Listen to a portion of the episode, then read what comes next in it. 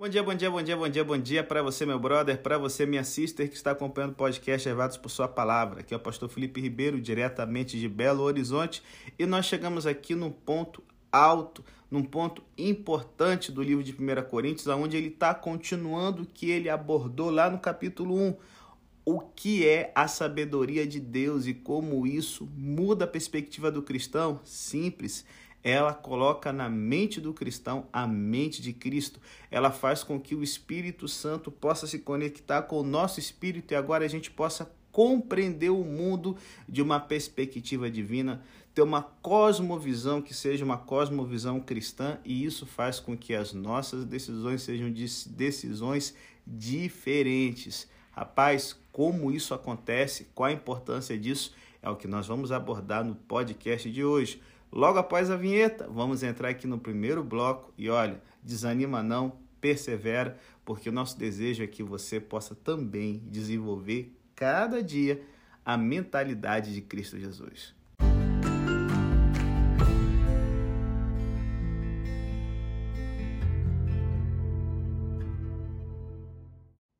Galera, no capítulo 1, Paulo chamou a atenção para o conteúdo do evangelho e o identificou como uma expressão da sabedoria de Deus. E aqui no capítulo 2, Paulo chama a atenção para a maneira da apresentação do ensino de Cristo nem a sublimidade de palavras, né, ou eloquência, que é a expressão grega hiperochen logu, que significa uma poderosa oratória, e nem a sabedoria, ou conforme algumas versões, a sabedoria superior, que é o significado provável de Sofia aqui com uma ideia de discurso filosófico.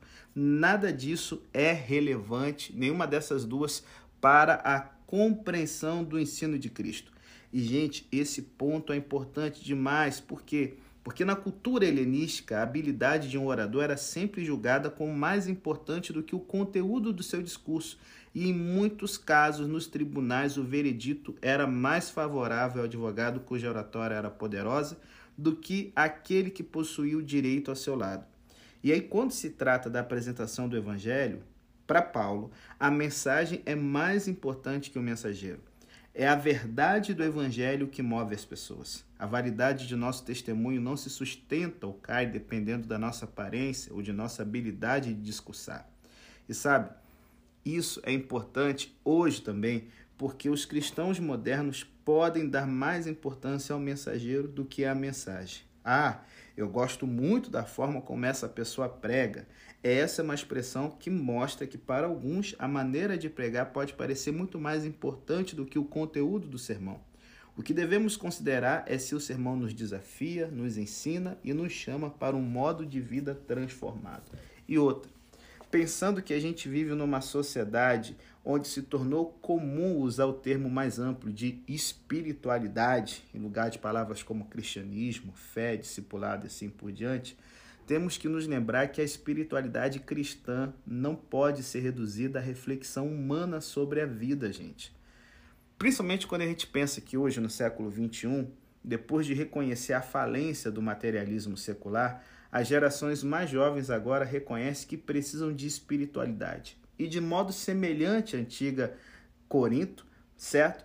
Agora é moda ter interesse em questões espirituais e praticar disciplinas espirituais. Sem dúvida, é bom que as pessoas parem para refletir acerca do significado e do propósito de sua vida.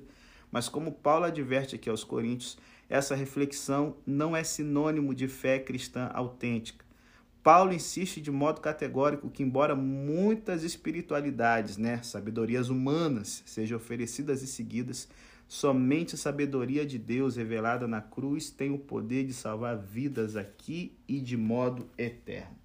E aí, gente, Pensando aqui nessa sabedoria da cruz, se liga. Se alguém pedisse a Paulo que resumisse o evangelho de Jesus Cristo em duas ou três palavras, não haveria dúvida quanto à resposta que ele daria. Certamente não seria Deus é amor, ou ame a seu próximo, ou guarde os mandamentos. A resposta de Paulo seria o Jesus crucificado.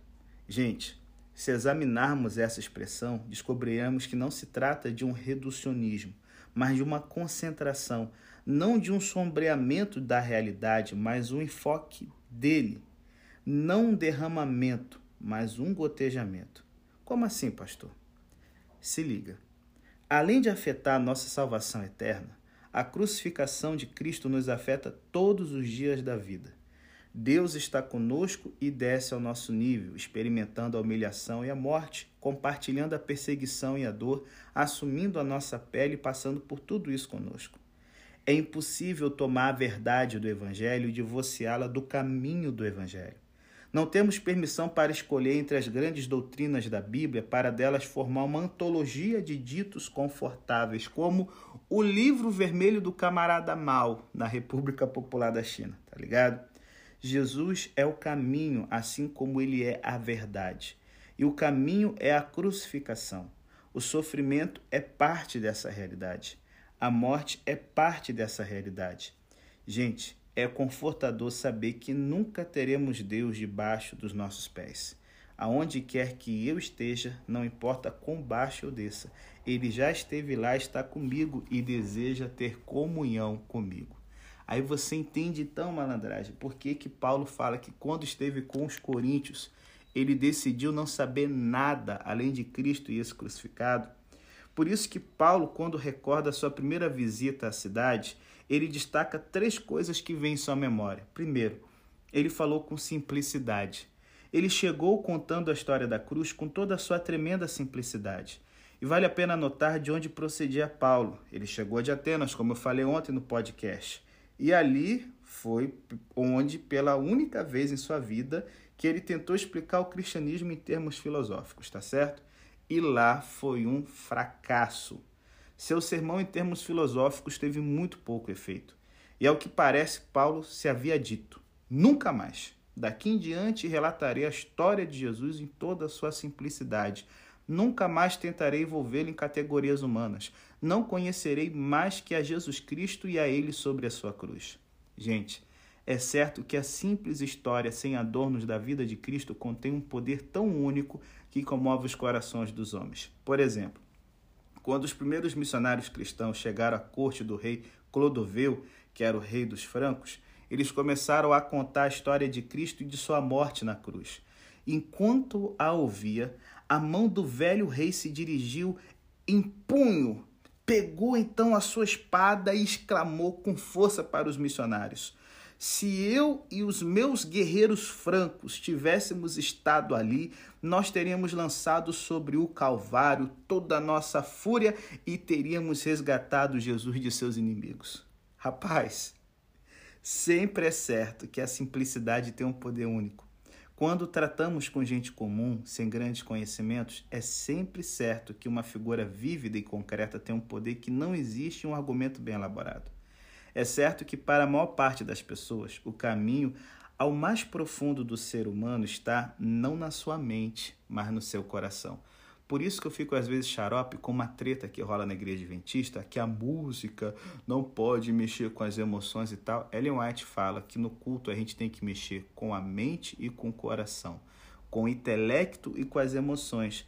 Então o culto precisa disso, porque não é através da mente que a gente chega no mais profundo do ser humano, gente.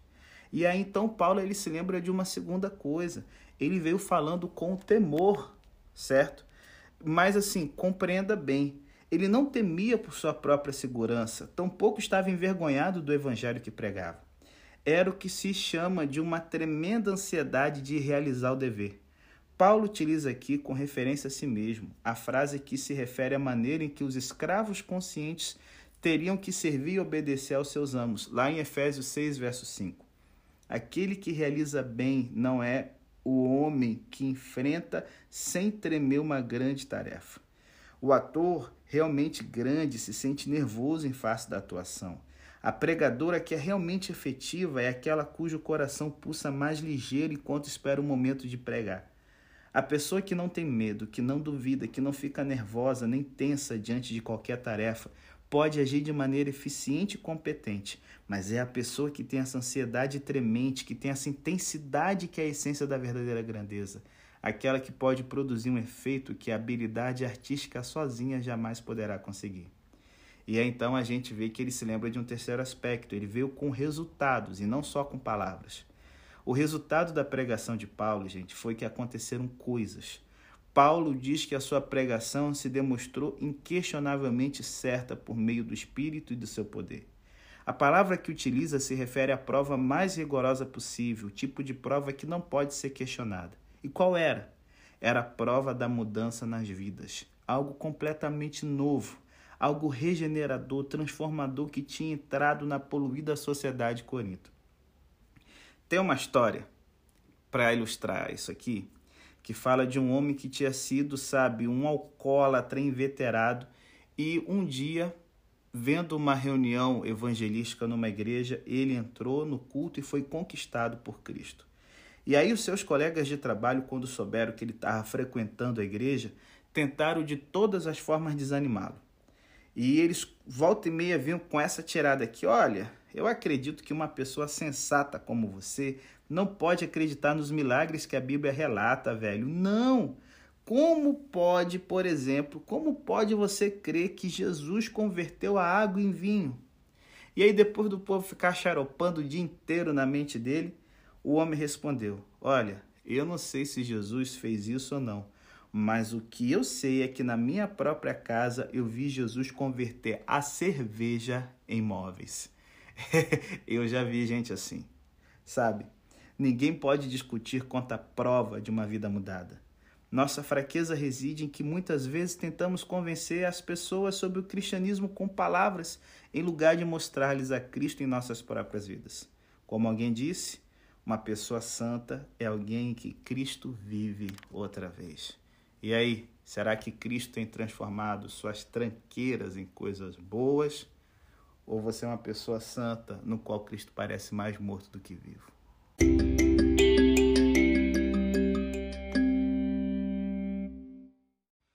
Bom, galera, é, para vocês entenderem aqui o resto do capítulo 10, eu vou começar aqui com uma citação de um filósofo pagão chamado Celso, que escreve por volta do segundo século da nossa era e ele tem o objetivo de mostrar que os cristãos são uma classe vil e desprezível e que o cristianismo não deve ser levado a sério. E ele diz o seguinte no seu livro, certo? É, é, os cristãos são assim. Eles acreditam da seguinte forma: não permita que ninguém que seja educado, sábio, sensato aproxime-se, porque essas habilidades são consideradas por nós cristãos como más. Mas quanto a qualquer pessoa que foi ignorante, estúpida, inculta, qualquer que foi infantil, ah, deixe essa vir com audácia. Mas pelo fato deles mesmos admirarem que essas pessoas são dignas de seu Deus, mostram que querem e que são capazes de convencer apenas os loucos, os desonrados e estúpidos, além de escravos, mulheres e crianças. É pesadão aqui o negócio aqui, papai. É, Para Celso, as pessoas mais cultas do Império Romano olhavam para o cristianismo e desdenhosamente descartavam como se fosse uma religião de tolos e para tolos. E, gente, embora o império fosse governado por Roma, a cultura do Império Romano era essencialmente grega. O idioma grego e pensamento grego dominavam nas cidades do império e moldavam a perspectiva das classes mais elevadas. A opinião grega, moldada durante centenas de anos por filósofos e poetas notáveis, celebrava a conquista humana, o atleta bem-sucedido que havia esculpido seu corpo até a perfeição, o grande orador, o pensador cujas especulações sobre a natureza do universo fascinavam a mente, essas eram as pessoas admiradas e idolatradas. Até mesmo as pessoas comuns tinham acesso à sabedoria da época, pois professores itinerantes viajavam de cidade em cidade cobrando tarifas dos estudantes que se juntavam em torno deles enquanto propunham as teorias de Platão, ou discutiam a postura estoica e é, a postura ética dos filósofos estoicos e epicureus. Então, assim, fundamentando cada escola de pensamento, estava, porém, uma pressuposição não declarada, mas universal. Que pressuposição era essa? Que os seres humanos, usando suas faculdades racionais, podiam penetrar nos segredos mais profundos do universo e compreender sua realidade básica, é isso algo que o iluminismo resgatou, que faz com que a gente tenha essa revolução, né? Uma revolução assim na forma de pensar em que o homem é a medida de todas as coisas, em que a gente tem que usar a razão para poder alcançar todas. E o que a ciência não explica, isso não é verdade. Isso é uma origem na filosofia grega. Os filósofos podiam diferir quanto à natureza dessa realidade, Contudo, todos concordavam que a sabedoria, né, o termo grego sofia, o exercício do intelecto e da inspiração eram meios pelo qual a humanidade podia entender o universo e, através da sabedoria, aprender a viver em harmonia com as leis universais. Então, assim, gente, em vista dessa perspectiva profundamente arraigada, podemos entender por que Celso e outros descartavam o cristianismo de uma forma tão desdenhosa. Os cristãos não dependiam da Sofia. A sua religião estava baseada na crença supersticiosa, isso é, racional, de que um judeu morto havia voltado à vida. E seus líderes exigiam até que essa mensagem inacreditável fosse aceita pela fé. Gente, era tão bizarro a defender um herói crucificado que a, descrever a crucificação era proibido de, de se falar numa reunião da alta sociedade devido ao absurdo do espanto que essa morte trazia. É como se você tivesse num jantar especial de gala e de repente você começasse a descrever como você viu ratos devorando um cachorro morto ou uma pessoa morta numa viela quando você estava indo para aquela solenidade. Cara, pensa bizarrice. É isso mais ou menos, cara, que a galera sentia quando os cristãos falavam de um judeu morto voltando à vida. E sabe, os líderes cristãos exigiam até que essa mensagem inacreditável fosse aceita pela fé, na confiança, malandro. Então, assim, essa nova religião sem base na sofia, no argumento racional, era na verdade contra toda a sofia, razão, porque o lógico é, se eu fiz por merecer, Deus vai me abençoar, eu tenho que me tornar digno para que Deus possa me amar. Isso é o lógico, gente. Só que o cristianismo simplesmente deve, então, ser uma religião de tolos e loucos, dos ignorantes que abandonaram a razão, substituindo-a pela irracionalidade, por defender que um homem morto da pior forma de tortura possível, por amor, aceita as pessoas pela graça. Então, assim, quando entendermos melhor o clima intelectual do mundo do século I, sentimos a importância do ensino de Paulo em 1 Coríntios 2, 6 a 16. Aqui o apóstolo argumenta que é uma outra sofia, uma sabedoria divina que é drasticamente diferente em natureza da sofia humana. E assim, o argumento de Paulo de que o cristianismo é baseado em sabedoria divina, que se opõe à mera sabedoria humana, pode ser resumido da seguinte maneira.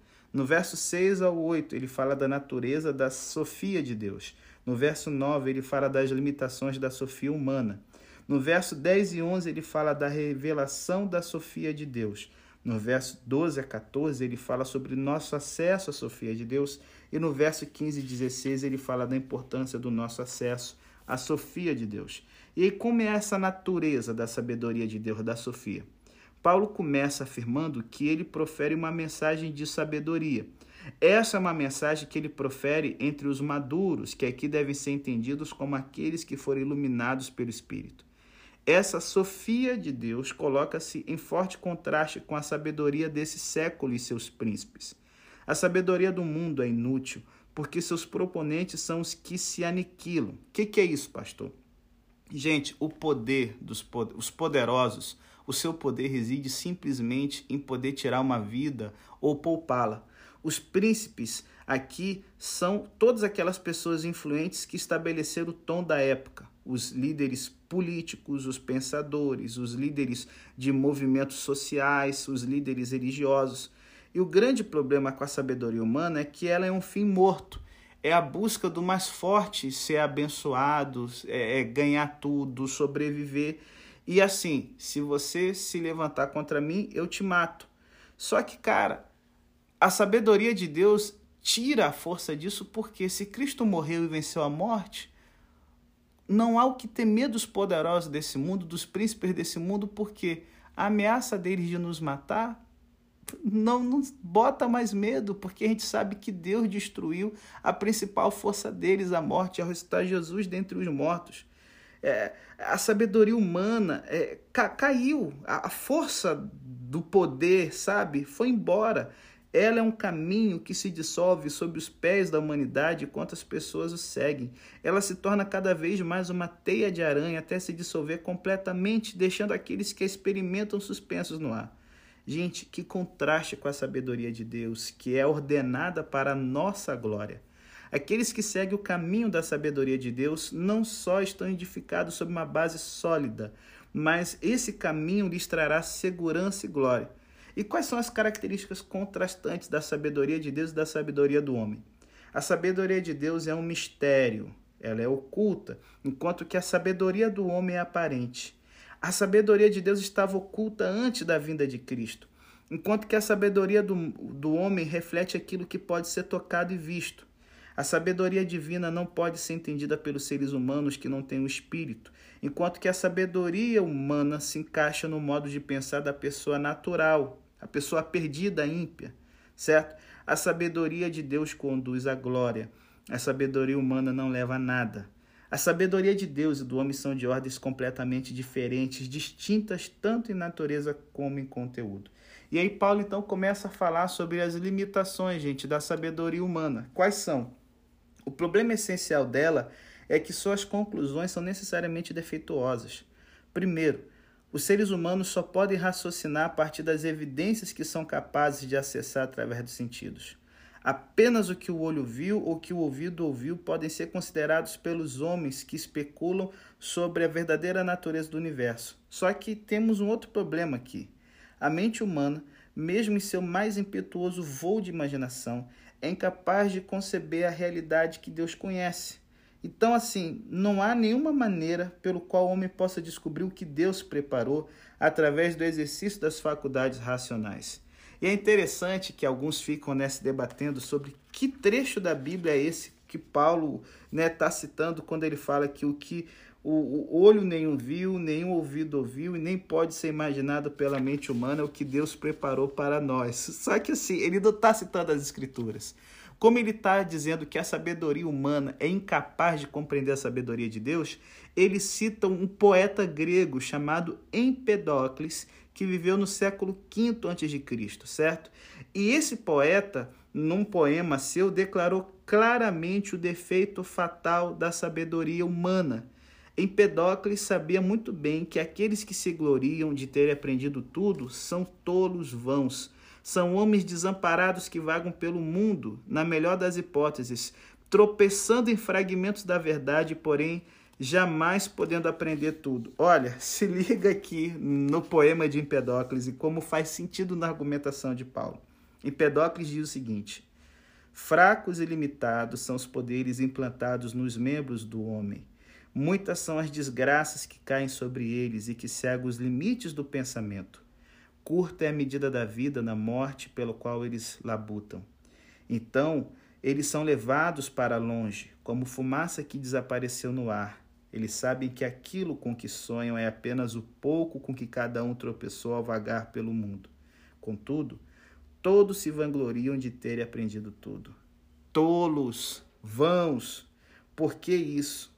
Nenhum olho viu, nenhum ouvido ouviu e nem pode ser imaginado pela mente do homem. Cara, você está entendendo? Paulo está pegando a própria sabedoria humana, humana, maluco, que se voltando contra os cristãos coríntios queriam ser tão sábios, tão sábios a, a, aos olhos, sabe, da intelectualidade grega. A mesma coisa é hoje. O grande problema da gente é que não, eu quero ser um grande sábio, um grande filósofo, um grande acadêmico para mostrar aqui que eu sou o bam bam bam. E aí você começa a ver todas as coisas da cosmovisão da área que você manja bem, da área da política, da área dos esportes, da área da influência digital e aí, quando a gente começa a pensar política, esquerda, direita, centro, quando você pensa em religião, ah, não, eu sou uma pessoa espiritualizada, filosofia, e aí você pensa Nietzsche, é, é, Camus, Camus, sei lá, pronto, você desse maluco, ah, porque Foucault e não sei o que e tal. E aí, gente, cara, são sabedorias humanas que o fim é vão. Paulo está dizendo, Deus deu algo maior como podemos nós, seres humanos limitados, ter acesso à sabedoria oculta de Deus? A resposta de Paulo é simples: através da revelação. O Espírito de Deus, que, como Deus tem acesso à mente do Pai, conhece os próprios pensamentos de Deus, e o Espírito revelou esses pensamentos em palavras. Então, após ele expor os defeitos da abordagem do homem à sabedoria, ele nos reafirma em nosso compromisso com a palavra de Deus. Gente, não temos necessidade de nos curvarmos quando os sofisticados desse século atacam nossa fé. Nenhuma pessoa sem o Espírito de Deus pode entender a realidade da maneira que Deus a formou. Mas você e eu, com a palavra escrita e o Espírito Santo como intérprete em nosso interior, temos acesso à verdade definitiva, permanecemos firmes e vamos então, gente, afirmar a verdade de Deus sem medo nenhum de zombaria ou ataque dos que são dos que estão perdidos. Então, assim, no contexto do partidarismo que estava destruindo a unidade da igreja de Corinto, a discussão de Paulo sobre as duas sabedorias nos lembra que devemos nos comprometer totalmente com a sabedoria de Deus, se quisermos viver em harmonia com os outros membros da igreja de Cristo. O acesso à mente de Cristo que nossa fé provê não é somente nosso, mas também de nossos irmãos. Por isso, não devemos julgar as convicções dos outros e nem eles as nossas. O caminho da sabedoria de Deus é o caminho da unidade, uma unidade forjada pela percepção de que Deus nos chamou para amarmos uns aos outros, e em amor descobrimos uma unidade que permanecerá para sempre como mistério para os seres humanos. Quando eu reconhecer que meu irmão também tem um espírito para guiá-lo, eu não insistirei mais em pôr as minhas convicções sobre ele. E aí, se o cara, sei lá, é de esquerda ou de direita, ah, já é um demônio. Não, não é isso que define o cristão, certo? Ele pode estar equivocado e não tem nenhum perfeito. Só que assim, se eu, em vez de procurar me exaltar como se fosse melhor do que ele, eu finalmente perceber que o espírito que me foi dado foi dado para ele também, não para que eu possa julgar ou controlar a outra pessoa, mas para que eu possa descobrir o caminho que Deus quer que eu ande junto com ele, cara, isso muda de uma forma radical a, a, vida em comunidade, velho. Então, assim, Paulo, ele quer que de todas as formas a gente entenda de que a verdade fundamental é que a única pessoa que pode nos falar a respeito de Deus é o seu espírito. Por isso ele usa aqui uma analogia humana. Para fechar aqui o podcast. Se liga. Existem certas coisas que só o próprio espírito de uma pessoa conhece. Existem sentimentos tão pessoais, coisas tão privadas, experiências tão íntimas que ninguém as conhece salvo o próprio espírito da pessoa. Ninguém pode ver em nossos corações e conhecer o que há ali, salvo nossos próprios espíritos. Agora, Paulo continua dizendo: o mesmo se aplica a Deus. Existe em Deus é, é, coisas profundas e íntimas que só o seu espírito conhece. E o Espírito Santo é a única pessoa que pode nos levar a ter um conhecimento realmente íntimo de Deus. Existem coisas que o poder do pensamento por si só jamais poderá encontrar, e o Espírito tem que nos ensinar pois só ele as conhece. Só que nem todas as pessoas podem compreender essas coisas. Por isso que Paulo fala da interpretação das coisas espirituais para as pessoas espirituais, porque ele diferencia toda a humanidade em dois tipos. O primeiro são aqueles que são pneumaticoi. Pneuma significa espírito e a pessoa que é pneumáticoi é aquela que é sensível ao Espírito e lhe obedece, aquela cuja vida é dirigida e guiada pelo Espírito, aquela que toma todas as suas decisões e põe em exercício todo o seu juízo sobre a influência e direção do Espírito. Aquela pessoa que vive consciente de que existem coisas mais além das coisas desse mundo, valores para além dos terrestres, que há uma vida além da vida desse mundo e que está disposta a ver as pessoas da forma como Cristo vê, a julgar esse mundo da perspectiva que Deus julga, tá certo? Em vez de botar um critério político, um critério social, um critério econômico, um critério de uma religiosidade, o único critério que ela tem é aquilo que Cristo aprova. E aí você tem um outro tipo de gente nesse mundo. É o psíquicos Psique em grego se traduz muitas vezes por alma, mas não é o significado real. Psique é o princípio da vida física. Tudo que vive tem uma psique. Um cão, um gato, todo animal tem psique, vida, certo? Vida física, mas não pneuma, que é o espírito que, que faz a pessoa compreender as coisas. A primeira é a vida física, que o homem compartilha com todas as coisas vivas, a psique mas o pneuma, o espírito, é o que faz a pessoa um ser humano, o que diferencia do resto da criação, algo racional, o que assemelha a Deus. De modo que no verso 14, Paulo fala do ser humano que é psíquicos. Ele é o homem que vive como se não houvesse nada para além da vida física, como se não houvesse outras necessidades fora das materiais, nem outros valores, já que se rege por medidas físicas e materiais. Uma pessoa assim, gente, não pode entender as coisas espirituais. A pessoa que pensa que nada é mais importante que a satisfação do desejo sexual não pode compreender o significado da castidade. A pessoa que considera como fim supremo da vida o monopólio de bens materiais e o acúmulo não pode compreender o que é generosidade. A pessoa que pensa que seus apetites devem ser a última palavra não pode compreender a pureza. A pessoa que nunca pensa no que está mais adiante dela não pode compreender as coisas de Deus. Para essa pessoa são meras tolices, insensatez, loucura. Nenhuma pessoa deveria ser assim.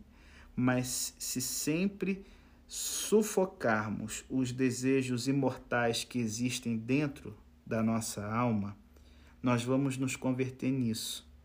E se nós seguirmos esse caminho, o Espírito de Deus falará e nós não vamos ouvir.